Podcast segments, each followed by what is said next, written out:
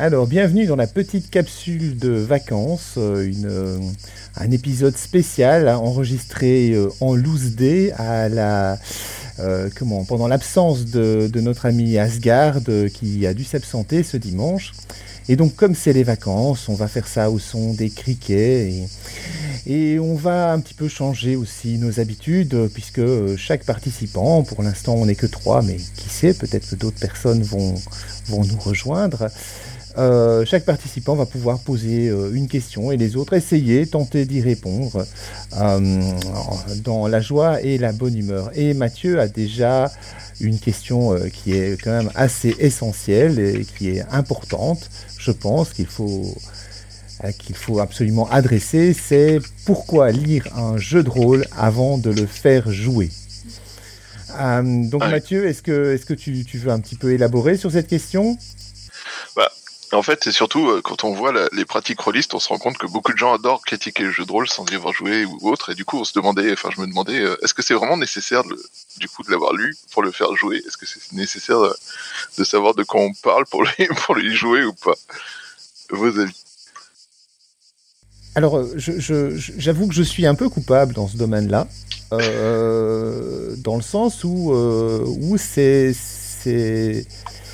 assez rare euh, finalement, euh, et ça c'est quelque chose qu'on a, euh, qu'on dans, acquiert avec l'habitude du jeu de rôle. Quand on a lu 20, 30, 50 jeux de rôle, voilà, le 51e, on, on sait en général ce qu'on doit chercher dans les règles pour savoir commencer à le faire jouer. Et donc, euh, c'est vrai que ça peut, ça, m'est certainement arrivé, euh, et même plus d'une fois, de, maîtriser un jeu de rôle alors que je n'en avais lu qu'une partie. Euh, et, donc, effectivement, c'est une pratique que, personnellement j'ai pu avoir. Je ne sais pas euh, si toi, tu sais, ça, t'est déjà arrivé de, pratiquer comme ça. Euh, mais euh, je pense que c'est effectivement une erreur. C'est effectivement une erreur de ne pas lire ou de ne pas relire complètement un jeu avant de le faire jouer parce que, eh bien, on peut louper assez facilement des notes d'intention ou, ou des petits détails de règles qui, finalement sont, sont importants euh, et, et, moi c'est par exemple c'est ainsi que j'ai euh, redécouvert certains jeux euh, des années plus tard et, et, finalement compris qu'ils n'étaient pas si compliqués que ça ou, qui, ou au contraire pas si simples que ça. Euh, il y, a un autre, euh, je pense qu'il y a une autre pratique qui se fait assez euh, régulièrement dans le jeu de rôle. Je ne sais pas si c'est votre cas à vous, mais, mais, je pense qu'il y a aussi toute une série de, de, personnes, de maîtres de jeu, qui maîtrisent un jeu sans l'avoir lu du tout, mais simplement parce qu'ils l'ont appris d'autres personnes. C'est-à-dire qu'ils ont pratiqué à la table d'un autre maître de jeu, je ne sais pas Donjons et Dragons ou Star Wars ou, que sais-je d'autre. Et, en fait, euh, euh, bah, ils ont appris comme ça à jouer à ce jeu-là. Et donc pourquoi le lire finalement? Puisqu'ils connaissent les règles vu qu'ils les ont appliquées. Et donc ils vont simplement euh, utiliser le, livre de règles comme une espèce de catalogue dans lequel ils vont aller piocher pour la création de personnages, les sorts, les, trucs comme ça. Et, et ils vont pas nécessairement avoir lu dans le détail la moindre des mécaniques. Euh, alors, je ne sais pas quelle est votre pratique à, ce sujet. Donc, moi, j'ai déjà fait mon mea, mea culpa et on va peut-être passer la parole à Tapi Virginia puisque il a envie de parler. Euh, Vas-y. Alors, je, vais essayer de ne pas être trop long, mais en fait, ça soulève une grosse question. C'est en fait euh, à quoi tu joues? En fait, tu peux te dire que toi, en fait, le, livre de jeu, etc. Bah, en fait, tu t'en fous totalement. la vision de l'auteur, tout ça, bah, c'est pas ton problème. Et en fait, ce que tu as envie de jouer, c'est rapide, un peu comme tu veux, à l'arrache, euh, et que t'es pas dans une démarche de respecter à 100% l'œuvre euh, du, livre, euh, parce qu'en fait, bah, tu t'en fous. Et euh, moi, je l'ai déjà fait. et euh, en fait, ça soulève la question à partir de quand tu joues au jeu? Est-ce que si tu as lu trois pages du jeu, est-ce que, as est-ce que tu peux jouer au jeu? Est-ce que si tu as lu tout le livre mais que tu l'as pas compris, est-ce que tu joues au jeu? Est-ce que si, euh, mettons que tu euh, que tu aies fait tout bien, que tu lis tout, etc., que tu as tout compris, est-ce que tu joues quand même au jeu comme l'auteur l'aurait voulu? Et la réponse, c'est que bah, on sait pas trop. Enfin, moi, je pourrais pas trop répondre, mais en, la réalité, c'est que je m'en fous. voilà, pour, pour le faire simple. Euh, moi, ce qui, m'intéresse, c'est euh, surtout d'avoir des expériences euh, cool autour de la table. Le fait que ça soit grâce à l'auteur, grâce au jeu, grâce à la table, grâce à quelqu'un d'autre que moi-même qui a ramené le pastis euh, pour euh, rester dans l'esprit de vacances, bah euh, pour moi ça revient au même. Tu vois, c'est l'important, c'est de passer un, bon moment. Et je vais essayer de répondre à ta question, Sharon Ford. J'ai déjà eu le cas où en fait j'ai joué à un jeu sans l'avoir lu, même pas en ayant vu le bouquin ou autre. C'est Deadland. En fait, on a fait une partie de Deadland très rapide où j'avais compris plus ou moins l'univers et plus ou moins le système. Et en fait, je suis allé télécharger la feuille personnage euh, sur internet et je l'ai fait jouer avec des amis et euh, à l'époque j'avais pas du tout le moyen de me procurer le livre ou autre j'avais pas non plus forcément envie de me taper 300 pages pour faire une partie euh, j'ai fait la partie pour moi elle était relativement euh, ressemblante à celle que j'avais fait avec euh, Deadland avec le mec qui avait le livre et puis finalement je me suis amusé et ça m'a pas ça m'a pas demandé du temps ou de l'argent tu vois voilà donc j'ai hacké le jeu comme un, comme un, comment dire, comme si je l'avais téléchargé euh, en, en piraté, tu vois. C'est, c'est presque ça, j'ai hacké, tu vois. Mais légalement presque. Cette question n'était finalement pas si stupide que ça, en fait. C'était à la base un peu un troll, mais alors moi, en l'occurrence, j'ai pas été assez MJ pour euh, pour faire euh, aucun des deux. Euh, MJ sur des vraies parties, hein, parce que j'étais MJ en convention énormément, mais c'est pas pareil. J'ai joué à des jeux sans règles, inventés à la volée au début, avec genre tu prends un des un des six et si tu fais un deux, c'est bien. Enfin, c'est voilà, tu fais une petite matrice et puis machin. Et en fonction du score, en fonction de la difficulté de l'action et tout ça. Mais j'ai jamais, non, j'ai jamais joué à un vrai jeu de rôle sans avoir lu les règles. Par contre, c'est intéressant la question que tu as posée sur est-ce que tu joues vraiment au jeu tel que l'auteur l'a voulu, parce que du coup maintenant ça, pose une autre question qui est euh, est-ce que les intentions de jeu et euh, les méthodes de jeu des, auteurs de jeux de rôle sont vraiment suffisamment claires pour savoir comment tu es censé jouer ton jeu? Parce que du coup, je pense que il y a un problème majeur avec ça qui est toujours le même, qui est que tout ce qui est, euh, il y a plein de choses qu'on fait de façon complètement intuitive et évidente, et il est très difficile quand on fait des, des modes opératoires, des guides d'utilisateurs ou des jeux de rôle, du coup d'insérer tout ce qui, toutes ces choses évidentes que tu fais de façon instinctive pour, euh, les mettre de façon claire parce que ce qui est évident l'est encore plus quand on le lit en fait. Et euh, du coup, je pense que je, enfin,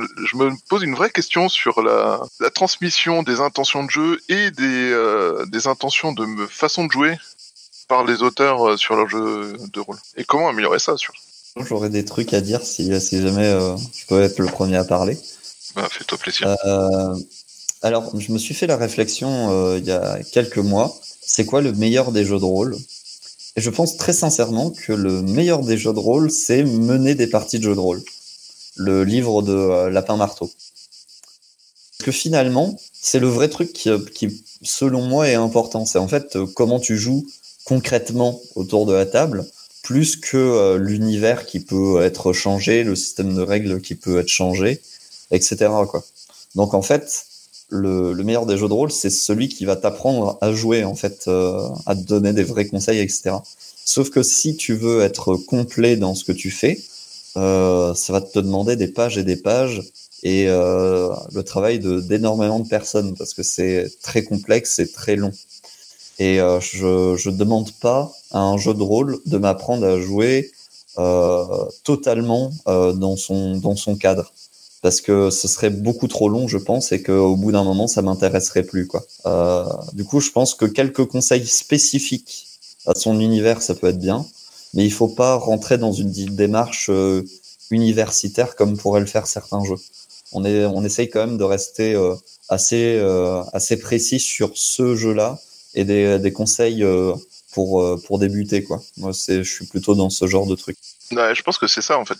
J'ai remarqué qu'il y a très peu, même s'il y en a, parce que du coup, euh, Ego me l'avait montré, mais euh, il y a très peu de jeux qui t'expliquent déjà de base comment jouer ton personnage en fait, pour commencer. Ou euh, comment faire jouer un PNJ quand t'es meneur quoi. Très peu On te dit mettre des personnages secondaires, créer ton histoire, et encore tous les jeux ne font pas ça, mais créer tes scénarios, machin, créer ton monde, mais enfin faire vivre ton monde, et encore, pas toujours. Mais comment jouer un PNJ, comment savoir s'il faut jouer la scène ou pas, comment ça. Y a très peu de jeux qui le font au final. Oui, alors enfin ça c'est, disons que je pense que c'est quelque chose qui est récent. C'est-à-dire que euh, quand tu, lis les vieux euh, jeux, euh, quand tu lis des jeux comme Star Wars D6, comme James Bond 007 à l'époque édité par Descartes, etc., il y avait tout de suite beaucoup plus de quand même de, de pointeurs sur la façon dont le jeu se déroulait. Qui était déjà inclus dans le livre de base. Euh, alors que ces pointeurs soient bons ou mauvais, c'est une autre, question, hein, que la, pratique rôliste, elle a, évolué avec le temps, mais, euh, il y avait quand même ce, genre de paragraphe, et c'est, euh, je pense, plus ou moins au milieu des années 90 que, que, que, que, ce type de conseil a progressivement disparu euh, des livres de base où est, où, est, retombé à une portion extrêmement congrue d'une ou deux pages au début, euh, au cas où quelqu'un serait tombé sur ce livre par hasard. Bon, euh, disons que de nos jours, je pense que comme il y a quand même beaucoup, beaucoup de conseils et de vidéos, d'explications en ligne et de et d'actual play et ce genre de choses, c'est quand même plus facile que dans les années 70, euh, quand le, jeu de rôle se débutait, euh, et, où finalement on ne savait pas trop euh, comment, comment on devait jouer, comment la parole se répartissait. voilà. moi, je, oui, enfin. J'avais, j'avais au début l'intention d'aborder comme thème la potée casucienne, mais du coup, le, le ton, euh, ta, question, euh, Tapi Virginia, c'est à, partir de quel moment est-ce qu'on est qu'on joue à un jeu euh, déterminé? Euh, Elle, elle m'intéresse un peu dans le sens où, où personnellement, effectivement, et je trouve qu'il y a toujours une... Enfin, on va toujours se l'approprier le jeu, c'est évident. Et, et, évidemment, on va pas le maîtriser de la façon dont l'auteur le maîtriserait ou a pensé le maîtriser. Euh, et, là, je vais être un peu troll pour autant que l'auteur l'ait jamais maîtrisé un jour, euh, parce que parfois on peut, légitimement se poser la question de savoir si, effectivement le gars qui a écrit son jeu, il l'a, effectivement essayé. Euh, mais moi, je suis allé parfois dans le passé très très loin dans le hacking d'un jeu. Ça m'est arrivé de faire un scénario, par exemple, pour Vampire. Euh, où en fait euh, le monde des ténèbres ne ressemblait pas du tout, du tout, du tout à, l'univers canon.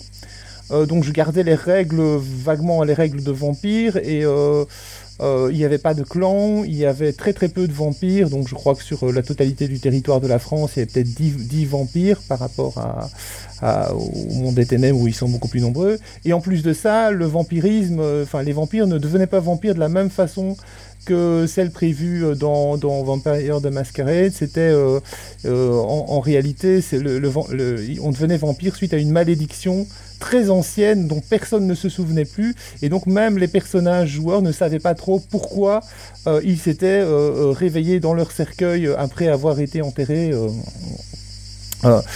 et avec une soif de sang qui les étreignait. Donc il y avait voilà, je, vais dire dans, le domaine du hack, euh, j'ai beaucoup pratiqué, euh, surtout au, milieu de ma pratique rôliste, j'ai envie de dire. Euh, aujourd'hui, je reviens plus, plus à, essayer quand même de respecter les règles et, donc, et donc de les lire et d'essayer de les comprendre. Mais évidemment, je pense qu'on les respecte, comme tu, comme tu l'as souligné, je pense qu'on les respecte jamais vraiment à 100%. on, on, met toujours un peu de soi dans, dans les parties qu'on mène, c'est assez évident. Euh, je sais pas, est-ce qu'on est qu'on euh, est qu'on passe à une autre question? Quelle, quelle, serait la question suivante? Bah, La question suivante me semble pas mal. Hein. Euh, est-il nécessaire d'avoir joué à un jeu pour le critiquer? La réponse est non, évidemment. on est français, on critique, et après on peut en jouer. Alors je vais, je vais donner, euh, une réponse qui, qui, est, qui est une réponse un peu troll et je vais, je vais en même temps euh, en profiter pour, euh, pour tacler un petit peu mes, mes, mes, anciens confrères du guide de Relais Galactique. pour poster une critique sur, sur le GROG, sur le guide du Relais Galactique, il ne faut pas avoir joué au jeu qu'on critique. C'est, cette condition euh, n'est pas euh, n'est pas exigé par les administrateurs. Bon, alors évidemment cette condition est difficile à vérifier, on est bien d'accord, mais en tout cas ça n'a jamais été euh, formellement une exigence que la personne qui poste la critique dit j'y ai joué et c'est bien ou c'est nul, etc. Euh, euh, par contre, il fallait quand même l'avoir lu. Donc, ce qui est quand même, voilà, ce qui est, c'est quand même pas mal. Hein. Je dis que si quelqu'un critiquait le jeu en y ayant joué, à la table d'un maître de jeu quelconque, mais sans avoir le livre, et il disait ben, Moi, j'ai pas lu le livre, j'y ai, juste joué avec tel maître de jeu, eh bien, euh, sa critique était euh, refusée. Euh, bon, à tort ou à raison, hein, on peut, enfin, il peut y avoir, on peut estimer que c'est tout à fait raisonnable de refuser dans ce cas-là, parce que finalement, est-ce qu'on a la certitude que le maître de jeu a vraiment appliqué les règles de jeu telles qu'elles sont écrites? Bah, Peut-être pas, non. mais enfin, moi, j'ai toujours trouvé que c'était, c'était quand même un peu limite euh, que certaines critiques étaient, un petit peu limites. Et euh, je, vais faire aussi mon mea culpa. Ça, ça m'est arrivé de critiquer des jeux sur le grog sans, les avoir fait jouer. Euh, et aujourd'hui, c'est quelque chose que je ne fais plus. C'est-à-dire que si vous, lisez une critique de, ma part après, après les années de, de, 2010, comme ça, sur le grog, ça veut dire que non seulement j'ai lu le jeu, mais j'y ai au moins fait jouer une fois. Voilà, ça me semble euh, un minimum pour pouvoir euh, évaluer euh, et dire ce qu'on en pense. Parce que finalement, le, livre de jeu de rôle, c'est pas une œuvre littéraire, hein, c'est un manuel, c'est quelque chose qui doit être mis en pratique. Et si c'est très agréable à lire, mais c'est que c'est absolument désastreux d'être mis en pratique, ça ne mérite certainement pas 5 étoiles. En tout cas, pas à mon avis. et toi, enfin, qu'est-ce que qu'est-ce que tu en penses, Tapi? Ah, bah moi, comme toujours, je vais être euh, ultra euh, nuancé. en fait, je pense qu'il y a plein de façons de, formuler une critique. Euh, le, mieux, c'est d'être honnête, en fait, avec, les gens sur quel investissement tu as fait pour ta critique. Parce que en soi, tu peux juste avoir entendu parler du jeu et quelqu'un te demande ton avis dessus. Tu as le droit d'en formuler. Hein. Tu te dis, bah, ça me tente pas de jouer tel type de truc euh, ça m'a pas vendu du rêve, etc. Tu peux avoir lu le, jeu, dire que bah, critiquer le support, critiquer le, truc en disant bah il y a beaucoup de coquilles, on comprend pas bien à la lecture, euh, ça a l'air de faire un peu tout et n'importe quoi, et finalement vouloir t'arrêter là. Euh, la vie reste pertinent quoi, enfin reste intéressant à écouter. Tu peux le jouer. Alors mettons qu'on soit dans un, un, truc assez traditionnel MJ joueur, hein, comme beaucoup de, jeux sur le GROG.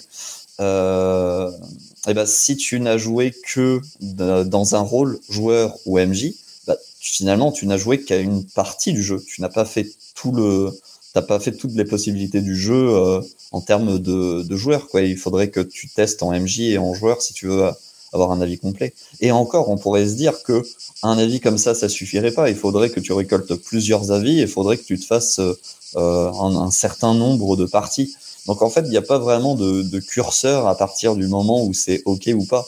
Donc euh, moi, je pense que c'est pas forcément intéressant de, faire la chasse à la sorcière pour savoir euh, qui a réellement critiqué le mieux le jeu. Je pense qu'il vaut mieux être honnête et se dire, bah, je critique en ayant ça comme expérience avec le jeu. Et juste pour finir, je pense que tu peux effectivement avoir un avis radicalement différent entre à la lecture et au jeu. Parce que euh, il y a quelque chose qui s'appelle le vide fertile, euh, qui, euh, pour faire court, en fait, c'est ce qui émerge au cours de la partie et que tu n'aurais pas cru voir arriver en lisant les règles. C'est c'est un peu la magie de, du jeu de rôle. Voilà, voilà. Après, moi, je suis pas sûr que même en enfin qu'il soit nécessaire d'aller aussi loin que la théorie du vide fertile, fertile, tout simplement parce que ce que tu sembles avoir compris à la lecture n'est pas forcément ce qui s'applique à l'écriture, tu vois, enfin à l'application. C'est un peu le problème toujours avec théorie et pratique, tu vois. C'est en théorie, oui, ça a l'air de fonctionner de façon fluide, mais en fait, en pratique, euh, tu te rends compte que non, ça l'est pas du tout. Et que euh, au final, euh, t'as des choses qui ralentissent le jeu, t'as des choses, t'as des mécaniques qui qui bloquent, t'as des des trucs qui grippent quand tu commences à jouer un peu, ben un peu avec les limites quoi. Et du coup, pour moi, c'est même sans entrer dans des, du coup dans des théories autres, c'est simplement que bah, l'explication quand tu la lis est parfois évidente et euh, quand tu la mets en pratique, tu te rends compte que finalement non, ça ne marchait pas. Quoi. Oui, alors, euh, je, vais, je, suis d'accord avec toi, euh, Tapi. Effectivement, c'est tout à fait valide de donner une critique sur un jeu, si, même si on a fait que, le lire ou essayer de le lire parce qu'on n'a pas compris les règles. parce qu'elles étaient mal écrites. alors moi, moi, je dois, je dois vous dire que j'ai je suis toujours très très tenté de mettre des critiques euh, euh, extrêmement euh, méchantes et lapidaires sur les, livres de jeux de rôle imprimés sur papier gris, en, noir sur fond gris et, quasiment illisibles. je, voilà, j'ai toujours cette tentation de, de, lâcher mon fiel, euh, je, l'avoue, hein, sur, euh, quand, quand, quand, je tombe sur ce genre de choses, parce que je trouve ça extrêmement énervant.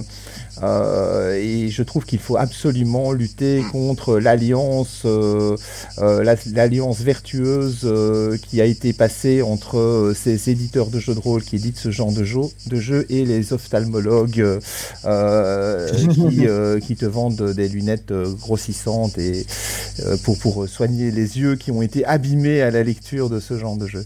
Personnellement, je pense qu'il y a complot. Il y a, mais il y a clairement un complot. Euh, je, enfin, voilà. Euh, c'est triste à dire, mais, euh, mais dans, dans, dans, ma ludothèque, il y a un certain nombre de jeux que j'avais gardés même un certain temps, parce que j'avais pas eu le temps de les, lire tout simplement.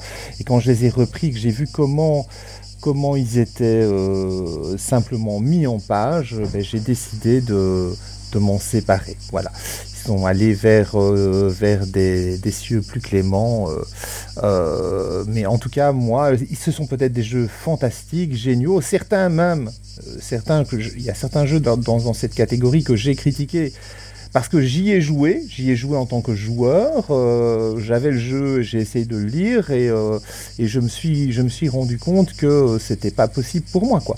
Euh, mais j'y ai effectivement joué, j'ai j'ai feuilleté un petit peu le bouquin et puis je me suis dit bon je vais quand même j'ai quand même posté une critique pour dire que c'est, ça va pas du tout cette façon de faire euh, dès que j'ai l'occasion de parler à un éditeur aujourd'hui, euh, je lui fais savoir mon, euh, ce que j'en pense. Mais je trouve que c'est vraiment, ça a commencé là, une des un des premiers jeux qui a, qui a adopté ce fond gris, et c'était déjà insupportable à l'époque, c'était Ambre. Euh, en français, euh, un jeu qui est, euh, qui est extrêmement bien coté, qu'on achète à 150 euros le bouquin de nos jours. je ne peux pas comprendre pourquoi quelqu'un va mettre 150 euros sur un livre illisible. acheter plutôt la version originale anglaise, c'est beaucoup plus clair et, lisible. Enfin petit, petite parenthèse.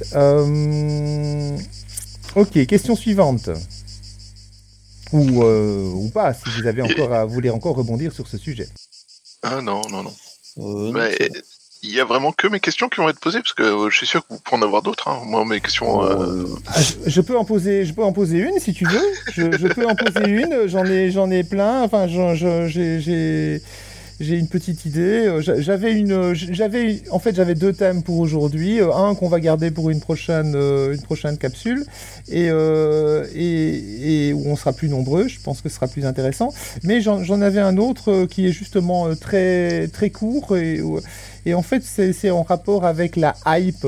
Et je me posais la question, euh, finalement, euh, c'est une question un petit peu troll aussi, c'est euh, à partir de quand un jeu entre dans la hype et à partir de quand en sort-il, à votre avis? Moi, j'ai l'impression qu'à l'heure actuelle, un jeu de rôle devient à la mode et donc entre dans sa phase hype au moment où il est annoncé sur Kickstarter et, euh, et euh, il en sort au moment où il est disponible en boutique. Mais c'est une façon un peu euh, troll, je suis désolé de, de, de présenter les choses, mais c'est vraiment l'impression que ça me donne. C'est-à-dire que tout le monde parle du jeu quand il n'est pas encore sorti, et puis une fois qu'il est euh, disponible, euh, enfin qu'on le reçoit, plus personne n'en parle, ne le pratique, ne, ne, dit quoi que ce soit à propos du jeu, à part deux ou trois pauvres, pauvres fans perdus de loin en loin qui, euh, qui, qui, qui, qui, se lamentent qu'il n'y a pas de suivi.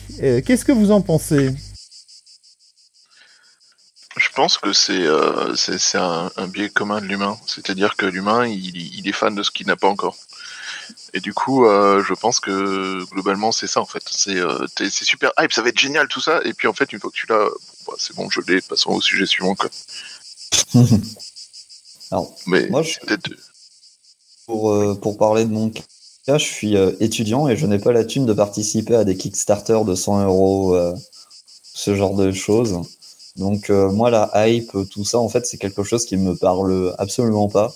je suis plutôt pour, en fait, j'ai une liste de jeux que je veux et la majorité des jeux que je veux, ils datent genre d'avant 2015, quoi. Oh, tu aimes l'archéologie du jeu de rôle en fait. euh, pas, pas, forcément, tu vois, 2015 c'est assez récent, tu vois, mais... d'accord. c'est les nouveautés, bon, bah, j'attends de voir ce que les gens en disent avant de, de m'y intéresser, quoi, perso. Ouais, mais j'avoue que j'ai un peu du mal avec la hype parce que je, je comprends pas comment elle fonctionne en fait. Je comprends pas comment elle. Enfin, en gros, c'est ça donne l'impression que t'as une ou deux personnes avec euh, pas mal d'influence qui dit ah ça a l'air génial et que du coup tout le monde se penche dessus et, euh, une fois que cette personne euh, change d'avis ou euh, passe au jeu suivant, bah, les gens suivent. Et ce qui m'embête, c'est que parfois je vois des hypes autour de jeux dont j'ai quasi jamais entendu parler, dont euh, je trouve pas grand chose et je comprends pas. Ce qui fait que les gens sont aussi passionnés par ce jeu, aussi oh mon dieu c'est exceptionnel et sur quoi ça se base en fait. Et du coup, euh, j'avoue que il y a beaucoup dans la hype. J'ai l'impression qu'il y a beaucoup de, fantasmes un peu sur euh, comment le jeu sera, quand il sera sorti, et que du coup, euh, il y a beaucoup de les gens n'en parlent plus après parce que entre le fantasme et la réalité, malheureusement, il y a toujours un écart, quoi. Mais bon, ça c'est mon impression personnelle.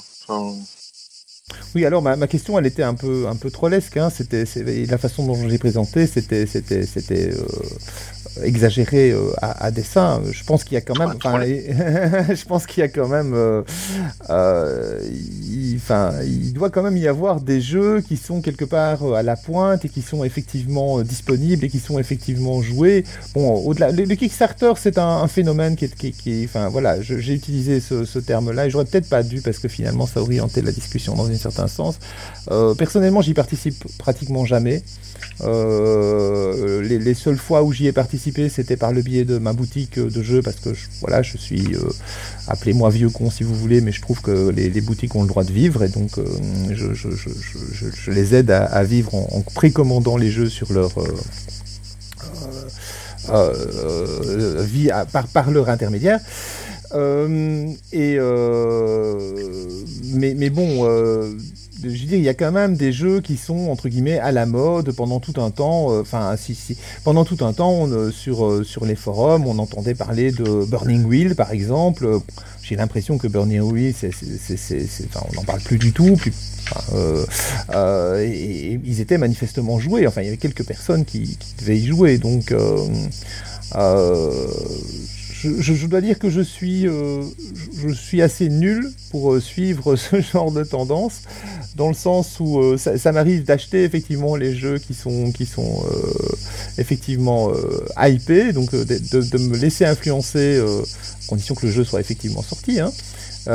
Et, et d'acheter un de ces jeux. Et puis, il va rester sur mes étagères pendant parfois des années des années avant que finalement je le ressorte je le lise et que je le fasse jouer ou pas. Du coup, je suis très en décalage par rapport à cette réalité-là.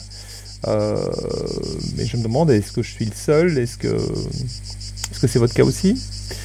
Euh, Tapi, euh, si, tu veux, tu peux parler aussi des jeux que tu recherches. Hein, ça peut être ça peut être intéressant de, savoir. euh, bah, moi, c'est des jeux entre guillemets qui sont importants pour. Euh... En fait, voilà. Alors, il y a des jeux que j'ai envie de jouer. Il y a des jeux que j'ai envie de jouer pour apprendre des trucs euh, sur le jeu de rôle. Et euh, par exemple, j'aimerais bien euh, acheter et jouer euh, Dogs in the Vineyard parce que c'est un jeu qui a amené beaucoup de choses nouvelles lors de sa sortie au jeu de rôle sur sur le jeu moral, etc. Et je pense que ça peut être intéressant pour pour moi parce que je suis je suis créateur amateur de d'avoir cette expérience là quoi. Voilà. Et c'est majoritairement des trucs comme ça. Hein.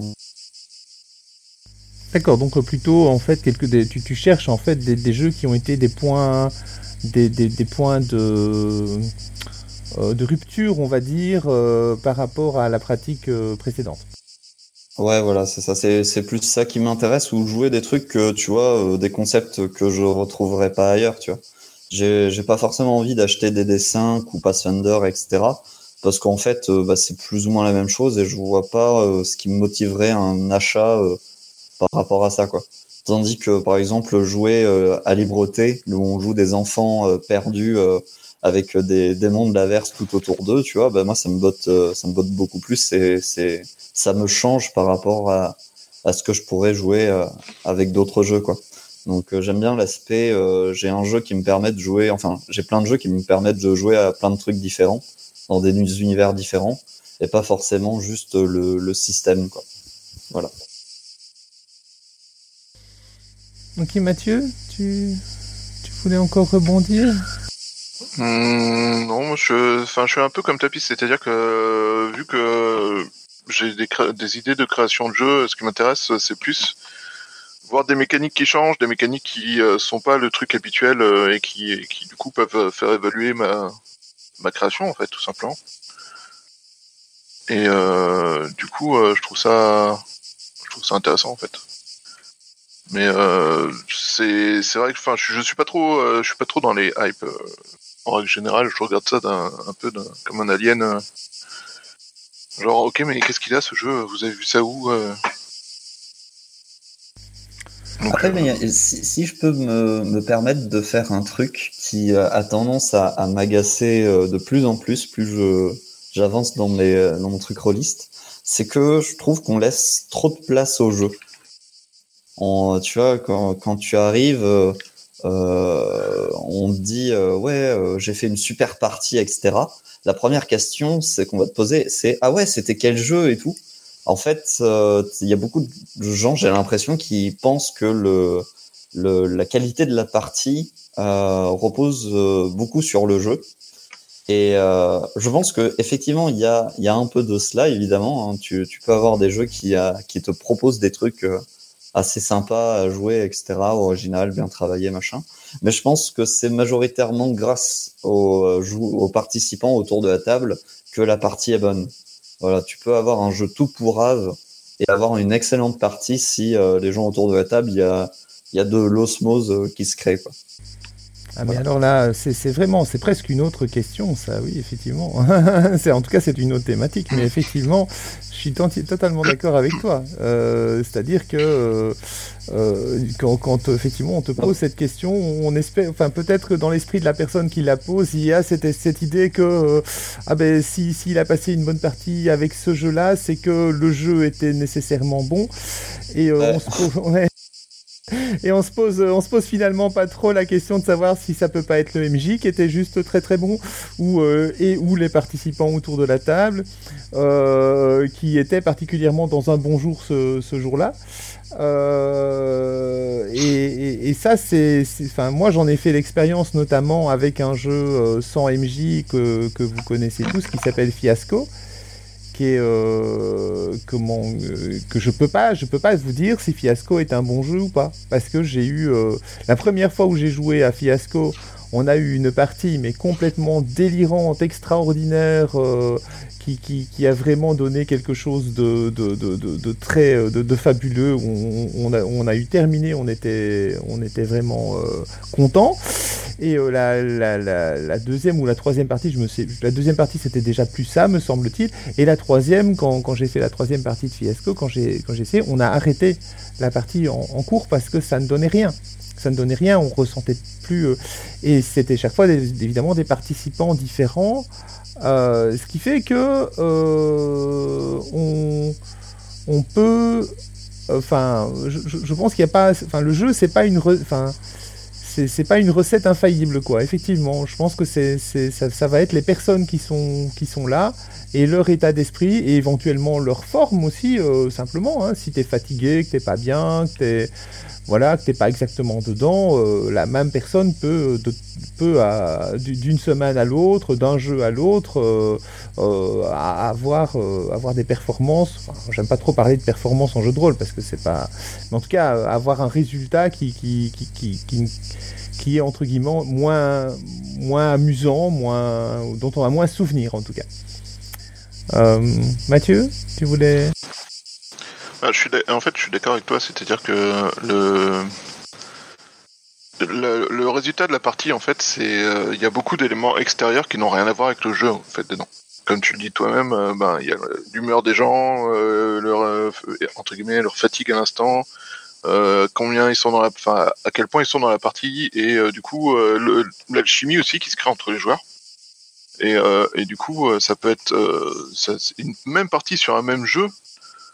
Tu changes une personne, c'est absolument rien à voir en fait parce que du coup tu changes tout le contexte et ta partie se passe pas du tout pareil et tu n'as pas la même ambiance et tu perds tout en fait. Et ou alors justement un jeu que t'aimais pas trop, tu te rends compte que tu es capable d'avoir une ambiance, enfin une partie de fou alors que t'as as juste changé une personne à la table. Donc voilà et ouais, voilà, c'était surtout ça que je voulais dire, quoi. C'était euh, noter, enfin, évaluer un jeu sur euh, sur les parties que tu fais, euh, c'est aussi intégrer des éléments qui n'ont rien à voir avec le jeu dans la partie. Mais si un jeu comme dirait Alain dysfonctionnel va peut-être rendre plus compliqué de faire une bonne partie, par exemple. Et ça, c'est une autre histoire. Oui, ça, m'amène à, une autre question. Je ne sais pas si, ça vous dérange que je, pose la suivante aussi. C'est est-ce que ça vous arrive, vous, euh, en tant que maître de jeu, si vous êtes enfin, maître de jeu de temps en temps, est-ce que ça vous arrive de maîtriser plusieurs fois le même scénario? Et, euh, et, quand c'est le cas, euh, est-ce que vous trouvez que l'expérience a plutôt tendance à, s'améliorer parce que vous, connaissez les rouages de votre scénario, vous savez exactement comment réagir, vous savez améliorer votre truc Ou au contraire, est-ce que est-ce que le, la, sauce ne prend parfois pas la deuxième ou la troisième fois pour, pour des raisons qui sont, qui sont un peu euh, inconnues Qu'est-ce que, vous avez, qu'est-ce que vous avez comme expérience là-dedans? J'en ai moi-même, mais je vais vous laisser parler d'abord. Moi, quand j'ai fait un scénario plusieurs fois, c'était généralement en convention. Du coup, euh, je suis pas sûr que ça soit vraiment euh, utilisable comme analyse parce que c'est des parties courtes avec des scénarios qui sont un peu sur des rails parce que tu, en gros, t'as deux heures pour faire jouer les gens. Et donc euh, jusque là, c'était surtout des parties très courtes avec des scénarios un peu sur l'arrêt, donc euh, pas trop trop de divergences. Même si euh, t'avais quand même des différences en fonction des joueurs, clairement. En fonction que c'est toi qui donne le rythme ou si c'est eux qui donnent le rythme, qui essaient d'avancer et qui sont motivés, du coup ça change tout en fait. D'accord, mais toi, tu n'as, tu n'as pas ressenti euh, une amélioration, euh, euh, je vais dire, par l'expérience dans ce type de, schéma, en fait? Non, moi, dans mon cas, j'ai ressenti l'impression que j'étais de plus en plus en train de mettre les joueurs sur des rails et que ça me gavait. Mais, pour être honnête. Ok. Tapi, qu'est-ce que tu en penses, toi? Est-ce que... Alors, les rares fois où je l'ai fait, parce que c'est très rare de, pour mon cas. Euh, j'avais senti une amélioration parce que j'étais un peu plus à l'aise, j'imaginais plus facilement ce qui va se passer. Après, c'est vraiment, euh, je crois que j'ai fait jouer genre euh, deux ou trois scénarios deux ou trois fois, quoi. Max en termes de réutilisation, c'est ça, quoi. Mais parce que la, plupart du temps, moi, je joue en impro, c'est ce qui me plaît le, plus. Voilà, voilà. Ok. moi de mon côté, euh, ces, derniers temps, j'ai tendance à, recycler pas mal parce que pendant, le confinement, on a joué beaucoup. Donc, euh, comme on a joué beaucoup, ben, euh, c'est bête à dire, mais c'est plus facile de, rejouer plusieurs fois les mêmes, les mêmes scénarios, ne fût-ce qu'en termes de préparation. Si j'avais dû préparer de nouveaux scénarios pour chaque partie que j'ai fait ces, derniers mois, je pense que ça aurait été presque un travail à temps plein. donc donc donc j'ai pu remarquer quand même, j'ai pu remarquer les deux tendances en fait. J'ai pu remarquer les deux tendances. Donc dans certains cas, il y avait une amélioration de de, de, la performance, entre guillemets, ou du résultat. Euh, donc j'arrive parce que je connaissais bien euh, de mieux en mieux le, le, scénario, je savais ce qui fonctionnait, ce qui ne fonctionnait pas, je savais comment réagir à certaines choses. Euh, mais j'ai eu aussi, j'ai eu aussi des, des, choses, des, réactions tout à fait euh, inverse dans le sens où, et c'est là qu'on voit qu'autour de la table, les joueurs c'est important, dans le sens où les joueurs étaient euh, moins dedans parfois, et donc, la deuxième fois où je maîtrisais. Et, euh, et donc malgré, entre, malgré ma, ma, préparation, je vais dire, le, le, améliorée par le fait que j'avais déjà maîtriser plusieurs fois, enfin une ou deux fois le scénario, eh bien je, je, ça compense pas nécessairement en fait. En tout cas, je pense pas que c'est le facteur le plus important euh, euh, dans, la réussite d'une partie. Euh, loin, de là, je pense que les joueurs autour de la table comptent, plus, malheureusement, enfin malheureusement ou, heureusement, que, que, que, le, que le MJ dans, dans, dans ce domaine-là.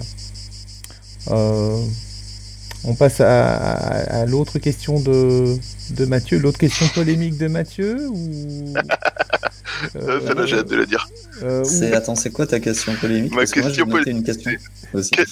Quel, jeu euh, pour remplacer Cthulhu dans le dogme Tu prends Cthulhu et tu adaptes? Parce qu'après 20 ans, il commence à utiliser Cthulhu. je l'aime bien, celle-là, je la trouve vraiment. Je la, trouve vraiment bien. Je n'ai pas, j'ai pas d'idée immédiate. En plus, il l'a écrit euh, il, y a, il y a déjà euh, plus, plus, de plus de 40 minutes et il n'y a rien qui me vient comme ça comme réponse euh, facile. Mais la question, c'est qu'est-ce que tu veux jouer dans Toulouse Parce qu'en fait, il y a plein de, gens qui jouent à, Toulouse différemment. Tu vois, il y, a, il y a des gens, c'est beaucoup pulp. Ouais. Ils jettent les dés euh, une fois par séance. Euh. Bah, en fait, c'est lié, lié à la réponse. C'est quand on dit euh, bah, quel jeu pour faire ça, et t'as as souvent la, réponse automatique. Bah, tu prends le Toulouse et tu adaptes. Et, et, du coup, cette question. Enfin, honnêtement, j'ai commencé le jeu de rôle en 2001. J'ai commencé à vraiment jouer activement en 2006. Et je crois que même en 2001, j'avais déjà entendu cette phrase, quoi. Oui, c'est vieux. Hein. Donc, euh... disons qu'après 20 ans euh, à, le sortir en boucle, ça serait peut-être bien de chercher un nouveau jeu, tu vois. non, mais c'est effectivement, euh, ça, date, ça, date, euh, ça date des années 90 déjà, si, pas, si pas avant. C'est-à-dire que, oui, c'est quelque chose qui, qui, était, qui était utilisé. Hein, en, vrai, les gens, bah, tu, tu, vas faire quoi que Tu veux faire un jeu euh, quel que soit le jeu, quel que soit l'univers, quel que soit le setting, euh, finalement, le système basique euh, sur lequel repose Cthulhu, bah, tu, changes les, les, listes des compétences et ça ira bien, quoi. Tu vois, c'est comme ça que, que les gens que les gens se positionnaient. moi, je pense effectivement que, enfin, bon, ça, a toujours été un peu troll comme réponse.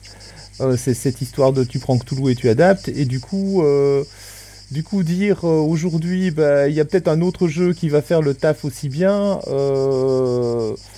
ça me paraît compliqué quand même. Moi personnellement, je, je, peux pas, je pense pas, pense pas que c'est vrai. Je pense pas que c'est vrai que un jeu déterminé va permettre de, d'émuler toutes les postures, toutes les fictions, toutes les euh, voilà, euh, si je devais si je devais en donner un, euh, si je devais en donner un et un seul, peut-être peut-être Fate, peut-être Fate, mais j'en suis même pas sûr, j'en suis même pas sûr à 100%. Faudrait euh, faudrait voir exactement si ça tourne dans toutes les, dans toutes les, configurations. Alors je vois qu'Yannick euh, nous a rejoint et, je, vais, je vais en profiter pour le saluer et lui rappeler ou lui, lui, faire connaître les règles de cette petite capsule euh, de vacances. La petite capsule de vacances, c'est une capsule où on pose les questions qu'on a envie parce que c'est la révolution et que Asgard Odin n'est pas là, même s'il écrit dans le bar. Et, euh, et donc, euh, on passe du coq à l'âne et on a un petit bruit de criquet en, arrière-plan parce que c'est toujours bien les criquets en vacances. Euh, et donc, la question du moment, c'est après 20 ans d'usure, quel jeu pour remplacer Cthulhu dans le célèbre dogme Tu prends Cthulhu et tu adaptes? Et est-ce que toi, tu as un jeu à proposer, Yannick? T'as peut-être pas envie de parler en même temps. ah oui. non, non, mais j'ai l'habitude de ne pas parler sans qu'on me donne l'autorisation de parler dans ce genre de capsule. Euh, enfin, dans les capsules. Euh, donc, effectivement, euh, ça serait beaucoup trop simple si je répondais tu prends L5A et tu adaptes. donc, j'ai répondu tout, simplement tu prends, tu prends Ombre et tu adaptes, sachant que de toute façon, les princes d'Ombre peuvent se déplacer entre les mondes des différents jeux de rôle, donc c'est pas un problème. Euh, maintenant, effectivement, en fait, est un bon candidat, sauf pour un certain nombre de, de contextes qui, moi, ne m'intéressent pas beaucoup. C'est-à-dire que Fate, fondamentalement, c'est un jeu où les joueurs doivent être proactifs. Euh, donc, c'est un dynamisme, une certaine créativité, y compris dans l'utilisation des règles, puisque quand même, euh, on leur demande aussi une certaine mauvaise foi dans l'application des aspects dans l'applicabilité des aspects à une situation donnée, euh, et que dans un nombre de jeux, je pense à Warhammer, je pense à Vasberg, enfin à tout ce qui est un peu gritty de base, euh, peut-être à d'autres d'ailleurs, ça ne va absolument pas convenir. Sinon, pour les jeux généraux euh, en mode normal, c'est-à-dire par exemple Shadowrun, Seven Sea, Donjons et Dragons, Fate, ça marche très bien. Il faut juste prendre en compte le fait qu'avec Fate, ils vont un peu stormer le donjon. Euh, mais sinon, euh, voilà. Ah, D'ailleurs, ça vaudrait le coup de tester Soyons honnêtes, euh, dans Cthulhu, dans le Cthulhu de du prends Cthulhu et tu adaptes, t'as plein de choses qui rentraient pas non plus, hein, mais ça c'est pas un détail. Oui, ça c'est un détail. Mais euh, je suis bien persuadé que d'ailleurs le concept de euh, pour faire du Cthulhu, tu prends Fate et tu adaptes, euh, ça ne va marcher que pour la version, euh, ce que dans Trail of Cthulhu on appelait euh, le pulp.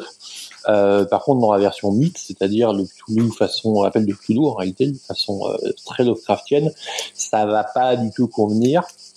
Parce que le principe de fait, c'est quand même que on met des coups de poing à tête et que ils s'enfuient en, en, courant. je suis pas sûr que dans Cthulhu ça soit vraiment prévu. Non, Remarque, c'est classe comme épitaphe a foutu une claque à Nier la Totep.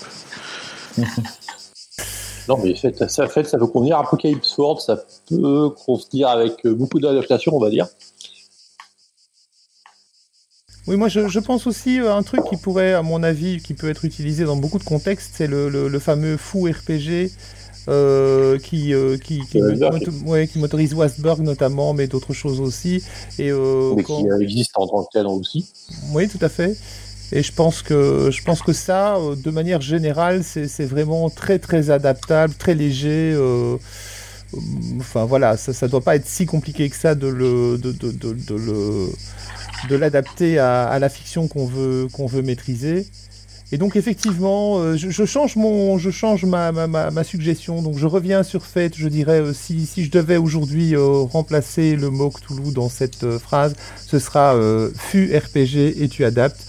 Et je pense que sincèrement, il est suffisamment simple et souple pour et en plus il est gratuit, il est téléchargeable en ligne pour, enfin, je veux dire, il y a une, une, vingtaine de pages de règles, c'est tout facile et et, il fait même, je trouve, le taf que bien des jeux, euh, bien mieux le taf que bien des jeux, euh, entre guillemets, euh, pro et, et, de 300 pages maquettées avec plein d'illustrations. Je, suis. Euh... À propos de Fou, j'ai fait une adaptation en une page qui liquide les descripteurs, et du coup, c'est beaucoup, beaucoup, beaucoup plus simple. Puisque concrètement, ça revient à dire tu lances un D6 et tu adaptes, euh, qui est disponible sur le forum de la FEJTR, qui permet de faire le taf à peu près aussi bien sans s'embarquer dans des trucs compliqués. Enfin, dans, le, dans ce qui sert de trucs compliqués dans le fou. Euh, ok, on passe à la question suivante, celle de, de Tapi. Tapi, tu veux la poser? Yes. Yes, euh, bah alors voilà, euh, je me retrouve de, de temps à autre euh, dans des euh, dans des associations ou dans des discords avec des gens qui euh, jouent à un seul type de jeu de rôle depuis euh, plus ou moins longtemps. Ça peut être deux ans comme ça peut être 20 ans et qui euh, n'ont pas forcément expérimenté euh, bien d'autres choses. Et moi, je me ramène avec, mais on va dire ça comme ça. Attends, Et euh, c'est vrai que j'ai du mal à, à les intéresser, quoi. J'ai une coupure, tu veux, tu, tu veux, tu, tu, te- tu, tu ramènes avec? Je me ramène avec des jeux un peu alternatifs. Et euh, j'ai du mal à leur, euh, à leur donner envie de jouer ou, ou ce genre de truc. Par exemple, tu vois, quand, quand je leur dis un jeu sans MJ, eux, ils, ils sont là, ils me regardent en mode, mais est-ce que t'es bien sûr que c'est du jeu de rôle? Euh, T'es bien sûr que c'est, c'est faisable ou autre? Bah, Je leur dis, bah quand même, ça fait presque 20 ans que ça existe. voilà quoi, merde. donc, donc ouais, je suis, je me pose la question comment, comment amener des roros, donc des release routards, à euh, jouer à des jeux euh, différents. Voilà, voilà. Je ne sais pas si vous avez des recettes, les, les, les- Yannick, euh, Mathieu. Moi, je, je t'avoue que j'ai du mal avec cette. Enfin, je veux dire, euh, c'est c'est compliqué. Je trouve que c'est compliqué. Mais vas-y, Mathieu. Je prends le 5 Selon ton type de relation avec eux, tu peux kidnapper leurs enfants. Alors ça, c'est vraiment si. Mais euh, sinon, euh, ce que j'ai vu, c'était euh, ne pas leur dire. leur dire une fois que ta partie est lancée et que du coup ils ont fait l'engagement de venir jouer. T'as ça. Ou alors, au contraire, faire une partie où des gens s'amusent à côté d'eux, mais vraiment. Et du coup, les intéresser parce que parce que ben s'ils s'éclatent à cette partie, ils ont envie de tester, tu vois. Ouais, ça, ça marche pas mal. Ça, c'est vrai que ça marche pas mal. C'est-à-dire que, euh, effectivement, moi, j'ai eu la. euh, bon, je maîtrise pas mal de, de, de PBTA euh, au club où je suis et je le fais principalement dans des, dans des, pour des tables de nouveaux qui arrivent parce que c'est facile à mettre en place, etc. Et euh, alors c'est pas des jeux sans MJ, hein, on est d'accord, hein, mais enfin euh, on, en est encore loin. Mais, mais l'idée c'est que effectivement, euh, même un PBTA, les, membres de, mon club, sont pas, ils, voilà, ils sont sur du Pathfinder, du Shadowrun, des trucs comme ça. Et donc, euh, et donc c'est vrai qu'une des dernières parties où j'ai fait ça, j'ai fait ça avec euh, donc euh, mon épouse et euh, et, trois, trois nouveaux joueurs euh, qui, qui, venaient ensemble, dont, dont une fille euh, qui, euh, qui, euh, qui s'est super bien entendue tout de suite avec, avec mon épouse. Et, elles, ont, elles ont fait un, un truc euh, AL2 euh, sur compl- enfin c'était vraiment rigolo à regarder et, et intéressant et à un moment donné la table à côté de notre table ils étaient en train de jouer à je sais plus quoi exactement Pathfinder un truc comme ça ils se sont arrêtés de jouer pour nous regarder jouer. Et moi, je me suis dit, ouais, là, il y a quand même quelque chose qui se passe, quoi. Tu vois, Mhm. c'était. euh, Pa- Parce que, euh, ben voilà, il y avait de l'animation, il y avait, du roleplay, il y avait, euh, il y avait vraiment euh, tout, ce qu'on, tout ce aime et tout ce qu'on cherche en jeu de rôle, je pense. Et donc, peut-être que ça, les a fait prendre conscience qu'il y avait, peut-être. Après, je ne, sais pas si, ça va suffire à faire passer le pas à, l'ensemble de ces, joueurs-là. Mais en tout cas, je, sais que certains d'entre eux auront peut-être un intérêt à venir essayer. Très, très important. Euh, mais en fait, c'est comme pour tout. Dès que tu veux cibler un groupe, c'est de la manipulation de base, hein, mais c'est triste, mais ça marche. C'est euh, influence les influenceurs du groupe. Dans un groupe, tu as toujours une personne qui est plus ou moins influenceur par rapport aux autres, que des autres vont suivre, que dont la vie est un peu plus écoutée, euh, qui sont tout en train de te dire euh, ouais j'ai découvert ça, c'est génial, machin. Et influence-les eux en fait, donne leur envie, fais leur une partie où ils vont euh, ils vont s'éclater et euh, ils vont en parler aux autres. Parce que du coup, ça va créer euh, l'effet justement d'envie en fait. Ça va ça va du coup lancer la le mouvement pour tous les autres derrière. Et c'est très important de cibler les quelques influenceurs au sein d'un groupe. Et après, tu toujours des réfractaires parce que, un, ça change des habitudes et qu'il y a beaucoup de gens qui n'aiment pas quand on change leurs habitudes. Qui, euh, changer ses habitudes, c'est déjà difficile, alors changer les habitudes de quelqu'un d'autre, vous imaginez euh, échanger ses habitudes à cause de quelqu'un d'autre aussi, c'est très compliqué. Euh, L'autre truc, c'est aussi, euh, t'as des gens qui, qui bah, du coup, qui s'appellera pas. Point barre. Donc, même si toi c'est ton kiff, eux, ça sera pas le leur et ils préféreront un jeu plus traditionnel avec MJ ou ou dans un univers qu'ils connaissent ou. Mais du coup, ça c'est, tu, tu pourras, jamais 100% de conversion, quoi qu'il arrive.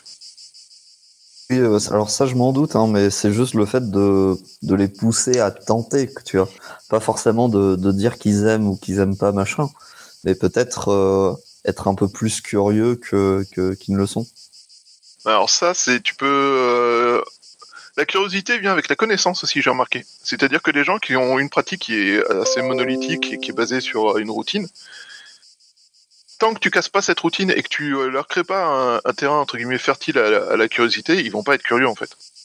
Alors t'as des gens qui sont pas du tout curieux naturellement, ça c'est possible, mais euh, si tu fais découvrir des jeux que petit à petit qui vont changer leur pratique, qui vont agrandir leur pratique, il y a de fortes chances qu'au bout d'un moment, ils, ils viennent d'eux-mêmes, en fait, découvrir de nouveaux jeux pour découvrir de nouvelles pratiques. euh, ne serait-ce que, tu vois, ne serait-ce que faire une, pause d'un, enfin, d'une partie au cours d'une campagne en disant, euh, ok, euh, la semaine prochaine, on joue à ça qui n'est pas euh, du DD et, mais voilà, mais tu vois, en fait, c'est vraiment à force de leur faire découvrir des nouveaux types de jeux et qu'ils découvrent que c'est pas horrible, qu'ils découvrent que ça ne remplace pas forcément ce qu'ils connaissent et auront l'habitude de jouer et aiment bien jouer. Et surtout, c'est ça qui est important. Il faut leur faire comprendre que c'est pas en remplacement et que du coup, s'ils vont pas perdre leurs habitudes sur d'autres jeux, ben tu vas aussi euh, le créer la curiosité, créer l'envie d'aller voir euh, ben comment ça se passe ailleurs, quoi, et comment ça se passe dans d'autres jeux. Mais c'est un mouvement à lancer. Un mouvement à lancer, c'est très long, très difficile. Et euh, généralement, pour qu'un groupe suive un mouvement, il faut que tu suives les une ou deux têtes pensantes du groupe. Enfin, influençantes du groupe, pour être plus précis. Ya- Yannick voulait prendre la parole? Oui. Alors, j'aime pas vos idées de manipulation parce que la manipulation c'est mal, euh, mais de temps en temps ça marche. Par contre, quand j'avais un club de jeu de rôle, dans mon club de jeu de rôle, euh, on a eu une euh, règle super sympa qui consistait à ce que tous les MJ se réunissent en début de, début de saison, à la rentrée de septembre, quoi, euh, et annoncent toutes les tables qu'ils proposeraient dans l'année. Et les gens étaient libres de s'inscrire, et donc on faisait un planning.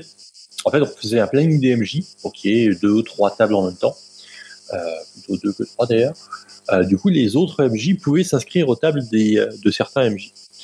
Euh, et ça m'a permis, par exemple, de découvrir Rift, qui est un jeu qui ne m'attire pas plus que ça, dont les règles m'attirent totalement, euh, comme Pathfinder d'ailleurs. Euh, mais en jeu, c'est super fun. Donc, c'était une très bonne affaire. Le créer les structures pour faire tourner les tables est un très bon moyen pour générer de la diversité. Oui, je dois dire, Je je, oui, suis assez, je suis assez d'accord avec toi dans, dans enfin, euh, que, que, effectivement essayer, enfin, essayer enfin, commencer à manipuler les gens dans, dans, dans ton loisir, euh, dans- pour, pour leur faire essayer, enfin, un type de jeu particulier auquel euh, ils n'ont pas nécessairement envie de jouer, c'est limite, on est bien d'accord. Euh, je suis suis pas nécessairement pour. Euh, euh, il faut rester transparent, je pense quand même, parce que sinon on risque de perdre des amis tout simplement, et c'est un petit peu triste. Moi, ce, que, ce qui m'est arrivé de, faire, c'est du. c'est de, proposer simplement un quiproquo, c'est-à-dire, ok, je vais jouer à ton, à ton jeu qui moi ne m'intéresse pas particulièrement. Je veux bien m'inscrire à ta table et jouer à ton jeu qui ne m'intéresse pas particulièrement, mais toi, tu vas faire la même chose euh, pour ma table et tu vas venir jouer, tu vas faire l'effort de venir jouer à la table qui ne t'intéresse pas particulièrement. Et ça, euh, ça permet euh, au, moins d'essayer de euh, de partager quelque chose, euh, même si à la base on a on n'a pas nécessairement les mêmes les mêmes atomes crochus. Euh, voilà, ça c'est quelque chose que j'ai déjà fait et ça peut marcher. euh, euh, voilà, en sachant que ben, euh, on a chacun fait un effort dans, dans ce cas-là hein, pour faire plaisir à l'autre, et ce qui est finalement ce qui est plus ou moins la base et la définition de l'amitié, je pense. Alors, j'ai juste apporté une correction qui est que je par... quand je parlais de, enfin, je parlais pas de manipulation au sens manipulation vraiment. je vous mange, je vous, enfin, je manipule complètement ce que je vous dis pour avoir le résultat A en, payant rien. C'était vraiment juste euh, donner envie aux, aux, deux, trois influenceurs pour que eux, ils donnent envie indirectement aux gens derrière. Tu vois, c'est pas non plus la manipulation où euh, tu retournes le cerveau des gens et tu leur fais faire ce que tu veux euh, à leur dépens, tu vois. Tiens juste à ajouter ça parce que la manipulation, c'est un truc que je supporte pas en général, donc. Non, non, mais ce que je veux dire, c'est s'ils veulent pas, s'ils ils veulent pas, tu vois. Oui, Mais peut-être les, les aider à, à quitter une zone de confort, tu vois, pour euh, explorer d'autres trucs, quoi, tu vois. après, euh, Bien après, l'amener, euh, plutôt, ce que je voulais dire. C'est bien Ouais. quoi. Après, le truc souvent, c'est que les, les gens qui n'ont jamais essayé, ils ont des idées préconçues et du coup, ils se basent dessus. C'est pour ça que leur donner envie et donc euh, casser un peu leurs idées préconçues en donnant envie avec justement une partie qui réussit bien à côté ou juste ou comme euh, proposé euh, donc euh, Fabrice un, un, échange. Bah écoute, moi je fais un effort dans ton sens, mais toi tu fais un effort dans le mien, tu vois. Bah ça peut être aussi un moyen de, juste leur donner la petite, enfin, l'occasion de tester et occasion qui, elle, te permettra de se transformer peut-être en véritable envie de découvrir plus, quoi. Bon, je pense qu'on a fait le tour. On peut passer à une question euh, suivante. Tout à fait. Euh, Est-ce que Yannick en a une? Sinon, il y en a encore une euh, de Mathieu Yannick? Non, je sais pas de question particulière, moi. Je débarque comme ça. Bah, C'est pas Euh, grave. si hein. j'y réfléchissais, si réfléchissais deux minutes, je crois qu'il y avait des sujets qu'on avait évoqués euh, Eh ben, jadis. Mais voilà, mais tu Euh, mais par contre, est-ce que je suis capable de les retrouver? Ça doit être des trucs à base de euh, comment on passe du scénario à la campagne, ou des questions encore plus euh, grivoises de type euh, qu'est-ce qui fait une bonne campagne? Euh... Hum, Mais je crois qu'avec certains d'entre vous, on avait commencé à évoquer des sujets vraiment, euh, vraiment scabreux, euh, voire euh, explosifs. euh. Ok, ben on va, on va d'abord alors à- à- à examiner la, la, la, la- la question de, de Chouba, donc de, de Mathieu. Et, euh, et puis, euh, si vous avez euh, des idées en cours de route, eh ben, n'hésitez pas à les noter dans le chat et on, et on partira là-dessus. Euh, mais c'était qu'est-ce qu'un jeu de rôle de vacances euh, Qu'est-ce Euh, qu'un c'est- jeu c'est- de rôle c'est de le- vacances C'était la question de tapis Viogena pour le coup, mais... Euh, compliqué. Ah bon, d'accord, ok. Euh, parce- Parce que c'était toi qui l'avais écrit, du coup, je croyais. ok, Ben, c'est toi qui sorti le rôle. Ouais, ouais, tout à fait, ouais. Eh ben, euh, ben, allons-y. Qui, qui veut, qui veut s'y mettre, qui veut se lancer là-dessus euh, Qu'est-ce qu'un jeu de rôle de vacances euh C'est une bonne question. Ok. euh, voilà. Alors, je, je vais, je vais, je vais me lancer. Je vais me lancer puisque voilà. Donc moi, moi, quand je pars en vacances, quand je pars en donc parce que voilà, il y a, il y a vacances dans les deux termes, euh, du, du sens du terme, mais j'imagine que ce que ce que tu entends par là, c'est le jeu de rôle que tu prends avec toi pour partir en vacances. En Euh, voyage, ouais. Ouais, voilà. Donc, euh, quand je pars en vacances, typiquement, j'emmène avec moi deux sortes de jeux de rôle. Euh, j'emmène, euh, j'emmène un jeu, au moins un jeu que je veux lire. Euh, donc, c'est-à-dire, euh, je prends un jeu de rôle que je vais pas maîtriser pendant, pendant la période de vacances, mais euh, je vais avoir le temps. Pendant ma période de vacances, je vais avoir le temps, je vais, je vais avoir, euh, parce que je vais pas, euh, je vais pas être dans, dans, dans ma maison, je vais pas avoir mes habitudes, etc. Donc, je vais avoir du temps pour, pour bouquiner, un peu plus que d'habitude, et, et donc je prends toujours un bouquin que je vais, que je vais prendre le temps de lire. et donc, souvent, c'est un, comme je pars souvent deux semaines, c'est souvent quand même un assez gros bouquin. Je vais prendre, euh, une fois j'ai pris Within, euh, une autre fois j'ai pris euh, Unknown Armies. enfin, voilà, ça, va être, ça va être des jeux comme ça, des jeux assez gros qui vont me permettre de les, de les bouquiner, de les découvrir un peu à la, comment, en prenant mon temps. Donc ça, c'est la première catégorie de jeux que je prends quand je pars en vacances. Alors, je pense pas que c'est exactement de ça que tu voulais parler, mais bon, euh, je, je le précise quand même. Et à côté de ça, je, euh, je, à côté de ça, à côté de ça, je- comme on est une, une famille euh, qui, qui, qui de joueurs, je prends quelques jeux de plateau, bien sûr, pour jouer ensemble, et je prends aussi un jeu de rôle qu'on va euh, jouer pendant les vacances, idéalement avec une mini campagne ou ce genre de choses. Euh, jeu de rôle qui se doit d'être relativement simple puisque mes enfants, euh, bon même, enfin voilà, je, vais dire, c'est. La, plus jeune a aujourd'hui euh, euh, 13 ans, mais bon voilà, fatalement, elle, elle a commencé plus jeune. Donc l'année dernière, j'avais pris, j'avais pris Tales from the Loop. Euh, qui est très bien pour ça parce que il, avait, il avait une, mini campagne intégrée dans le livre de base, donc c'était c'était relativement simple à mettre en place. mini campagne de quatre scénarios qu'on a d'ailleurs toujours pas terminé. On a fait les trois premiers en vacances et c'était vraiment très chouette. Euh, l'année précédente, euh, ou la fois précédente, je pense que j'avais pris Hexagone, euh, jeu de super-héros, etc. Qui, a d'ailleurs donné un, résultat un peu, un peu inattendu, dans le sens où mon fils a, commencé par la suite à, le, maîtriser à ses copains. il m'a demandé s'il pouvait l'avoir, je lui, ai, filé le bouquin par la suite et il l'a il maîtrisé à, ses, à ses amis.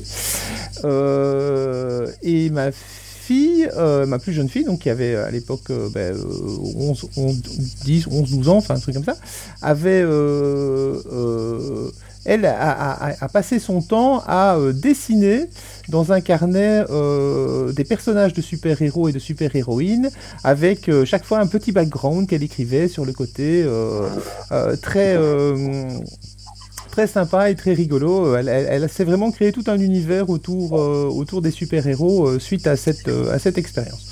Donc voilà, c'est le genre de choses que je prends.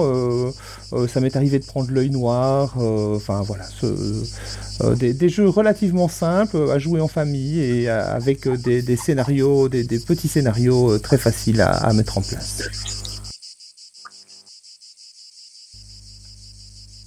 Et vous? Alors, par définition, le jeu de rôle de vacances, c'est celui qu'on ne fait pas le reste du temps. Euh, donc, j'aurais tendance à dire que ça correspond parfaitement à ce que je pratique à ma table du dimanche, c'est-à-dire, on fait une pause pendant l'été. Euh, on a fait une pause en 2017, on a fait une pause en 2018. Euh, on n'a pas fait de pause en 2019 parce qu'on était à fond sur la campagne de 5K. mais je pourrais retrouver ce qu'on a joué à l'été 2019. Mais euh, ce qu'on fait en 2020, c'est-à-dire qu'on arrête la partie de L5A avant les paliers d'hiver et on passe à, Monster of the Week, euh, maîtrisé par une amie. Euh, et par une de mes choses, euh, et ça me détend, c'est un truc incroyable. Ne plus avoir de partie de L5A à préparer, c'est assez phénoménal pour se mettre en vacances. Hmm. Bon, toujours de paliers d'hiver à écrire, mais euh, yes. une mur de je sais pas, je prends pas beaucoup de jeux de rôle en, vacances. Étant le seul rôliste de la famille, euh, quand je pars en vacances euh, avec des potes, on prend plutôt des jeux de société. quand je pars en vacances en famille, euh, ils font pas mal de jeux de société aussi, donc voilà, mais pas de jeux de rôle. Alors, pour mon cas, je prends des jeux qu'on appelle apéro, entre guillemets. C'est des jeux qui sont assez rapides à mettre en place, où tu peux faire juste un one shot euh, assez, euh, comment on appelle ça, euh, pas intense, mais ouais, dynamique et et qui qui est pas trop, qui sont pas trop gros quoi. Voilà, donc par exemple Pirate de Jeannot, qui est un livre de 60 pages, format livre de poche, où tu joues des pirates en mode ma famille pirate, un jeu un peu déjanté, bah, c'est typiquement le, le jeu que je peux prendre en voyage qui me prend pas de place. Et si jamais j'ai envie de faire découvrir du jeu de rôle ou, ou de jouer, tu vois, je, je joue à ça, on se marre bien parce que c'est débile et, et c'est cool, quoi. Voilà, voilà. Ouais, je me rappelle une partie avec ça. C'est assez marrant. Après, t'en fais une partie, tu vois, t'en fais pas une longue campagne euh, ou autre, mais voilà. Mais euh, des jeux euh, pour savourer un peu l'instant présent, les vacances, tout ça, je pense que j'en amène euh, assez souvent. Je les joue pas forcément, hein, mais euh, le, les peu de fois où j'y joue, euh, je trouve ça très sympa comme comme moment à passer, quoi. Voilà, voilà. Bon, on peut passer à une question suivante. Il y a Ego qui vient d'arriver. Sinon, une pratique annexe que j'ai qui est de les vacances de la Fugane, où on part fondamentalement une semaine faire du jeu de rôle, du jeu de plateau qui, peut ne pas être S5 euh, contrairement à ce que vous pensiez, bande de pervers, euh, et où c'est une occasion de découvrir plein d'autres trucs, y compris euh, l'anonyme, y compris euh, Cthulhu version papier, y compris d'autres trucs, y compris des jeux de plateau un peu à rôle, on va dire, comme par exemple l'excellentissime Captain Sonar. Captain quoi? Captain Sonar, c'est un jeu de sous-marin. C'est un jeu de sous-marin où tu joues euh, le capitaine, le, le, le mécanicien, le, le turbiniste, machin, et où tu essaies de couler ton adversaire en fonction des mouvements qu'il fait. D'accord. C'est super sympa. Bon, par contre, il faut être 8. C'est. C'est un peu, je crois qu'il y a peut-être des règles à 6, mais euh, ça doit être un- ça- déjà à 8 c'est chaud, alors à 6, euh, waouh.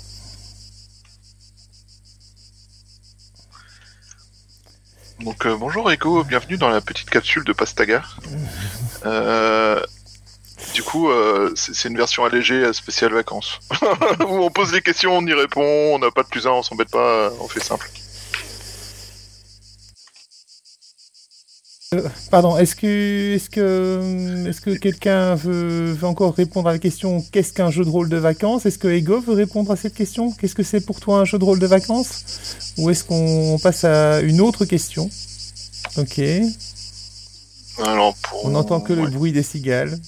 après, après, on peut clôturer aussi, hein, ça me dérange pas. C'est le, c'est quand vous. D'accord. Ouais, après 50 minutes, le bruit des cigales, on va dire que le côté musical est un peu passé, on va dire. Euh, ok, ben on va, on va peut-être, euh, on va peut-être Bien, passer sur euh, une, une. Allez, euh, que- quelqu'un a encore une autre, euh, une autre idée de question? Euh, Mmh, là, comme ça, non. Non, je pense que j'ai sorti mes plus belles questions troll du moment. c'est pas obli- obligé d'être une question troll, hein, je veux dire. On peut... Euh, ok. Envie. Ben, ben, écoute, euh, c'est c'est un, c'est un peu triste parce que du coup, Ego, il vient d'arriver, il n'aura pas l'occasion de participer. Euh, Peut-être des questions rigolotes. Euh, Est-ce que j'ai pas compris, euh, Yannick, excuse-moi. Ego a peut-être des questions rigolotes. Ben, peut-être, mais peut-être qu'il peut les taper. Est-ce que tu as une question que tu veux taper dans le chat, Ego, et que on, on, on peut, à laquelle Oui. on peut répondre? On, on la vocalisera pour toi. Il peut même la vocaliser tout seul. Oui, il peut la TTSC. Mais il n'a pas de micro, c'est pour ça. Il peut la la Ah TTSC. oui, oui, oui, oui, oui, bien sûr. C'est la vie. Non, j'ai pas l'impression. Non. Euh... Ok. Et sinon, quel est, quel- à quoi vous allez jouer ce enfin, cet été, du coup? Ah Le jeu.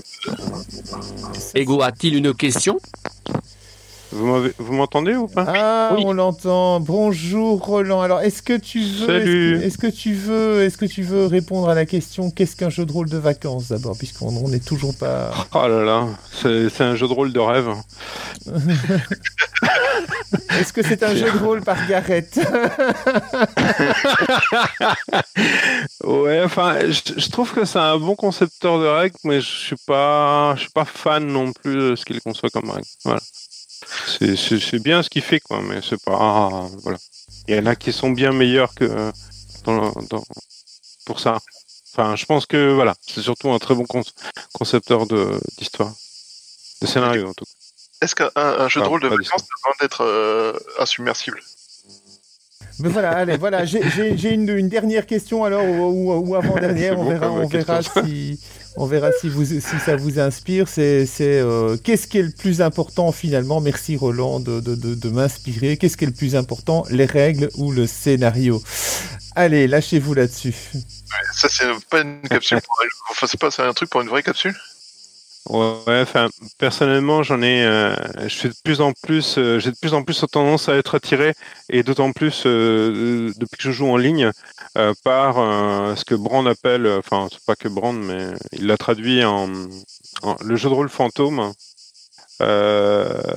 C'était, enfin, qu'il différencie du jeu de rôle zéro. Alors, j'ai lu son article il y a quelques jours, donc c'est pas forcément très frais dans ma tête, mais grosso modo, euh, tous ces principes qui sous-tendent notre façon de jouer, euh, quelles que soient les règles que l'on pratique. Je donne un exemple. Euh, MJ euh, refuse catégoriquement de tuer les PJ. D'accord? Même quand les règles disent qu'il devrait mourir. Et donc, voilà, ça, c'est par exemple, c'est son système fantôme à lui. Quoi, hein. Il est présent partout, quel que soit le jeu, quelles que soient les règles, et il va donc l'impliquer. Ou alors une plus classique qu'on retrouve chez tout le monde, à peu près, c'est la cohérence de l'histoire importe plus que quelques mécanismes que ce soit. Ou, voilà. Donc, euh, et, et, ce système fantôme, euh, je crois que c'est Shadow System en anglais, euh, c'est celui qui m'attire le plus et qui me semble le plus efficace au final. Tout le reste, c'est des mécanismes en plus euh, et euh, je trouve que euh, au final, il, je sais pas trop s'ils apportent vraiment finalement grand chose. J'ai de moins en moins l'impression justement qu'ils apportent quelque chose de vraiment intéressant. Euh, alors que euh, j'adore les règles en général, mais bon, c'est paradoxal, mais c'est comme ça. Et donc pour moi, euh, ce qui importe le plus, c'est un bon scénario, ou alors un MJ et des joueurs extrêmement inspirés. Hein. un scénario inventé sur le pouce, pour moi, peut être excellent. C'est beaucoup plus difficile. justement de sortir des, des sentiers battus lorsqu'on invente comme ça au débouté mais mais oui c'est voilà.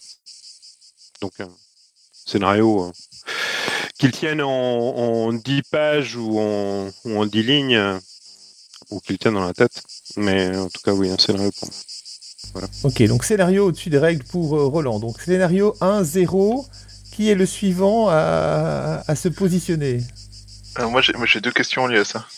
Vas-y. Euh, quelles sont les règles pour faire un bon scénario et quels sont les scénarios pour créer de bonnes règles?